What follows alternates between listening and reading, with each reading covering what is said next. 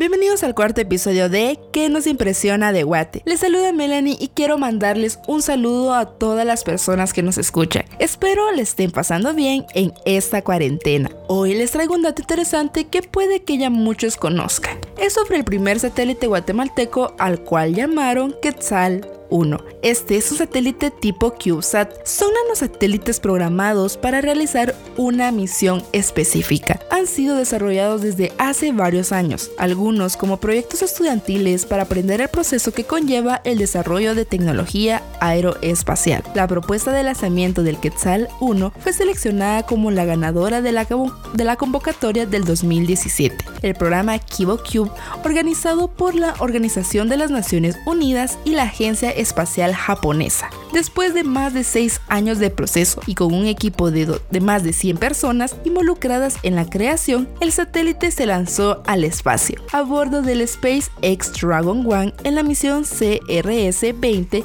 el 6 de marzo del 2020. Llegó a la Estación Espacial Internacional el 9 de marzo del 2020. Finalmente fue puesto en órbita el 28 de abril del 2020 a las 9.20 horas de la mañana. Fue desarrollado a partir del 2014 por estudiantes, docentes e ingenieros de las carreras de Ingeniería Mecánica, Mecatrónica, Eléctrica y Ciencia de la Computación de la Universidad del Valle de Guatemala. Este espacio es considerado el primer laboratorio de ingeniería aeroespacial del país.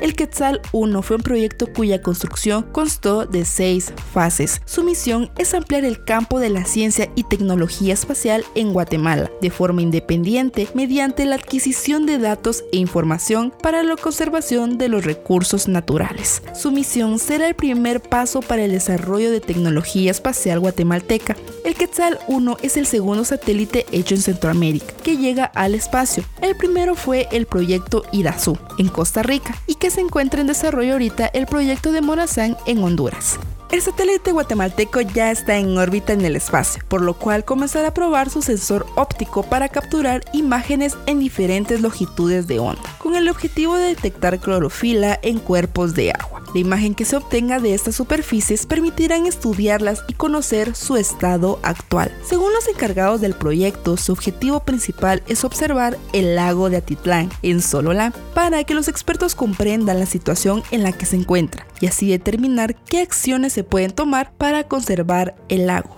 Como guatemaltecos debemos sentirnos orgullosos de estos grandes logros para la tecnología. Esta es una forma de demostrar que en Guatemala se tiene la capacidad de desarrollar tecnología para beneficio de nuestro país y de comunidad científica en general. Llegamos al final de este episodio y espero les haya gustado. No se olviden de enviarnos sus comentarios sobre lo que opinan acerca de este enorme logro. Nos encuentran en Facebook, Instagram y Pinterest como Guatemala Check. Síguenos para mantenerte actualizado en todo nuestro contenido. Los espero en el siguiente episodio.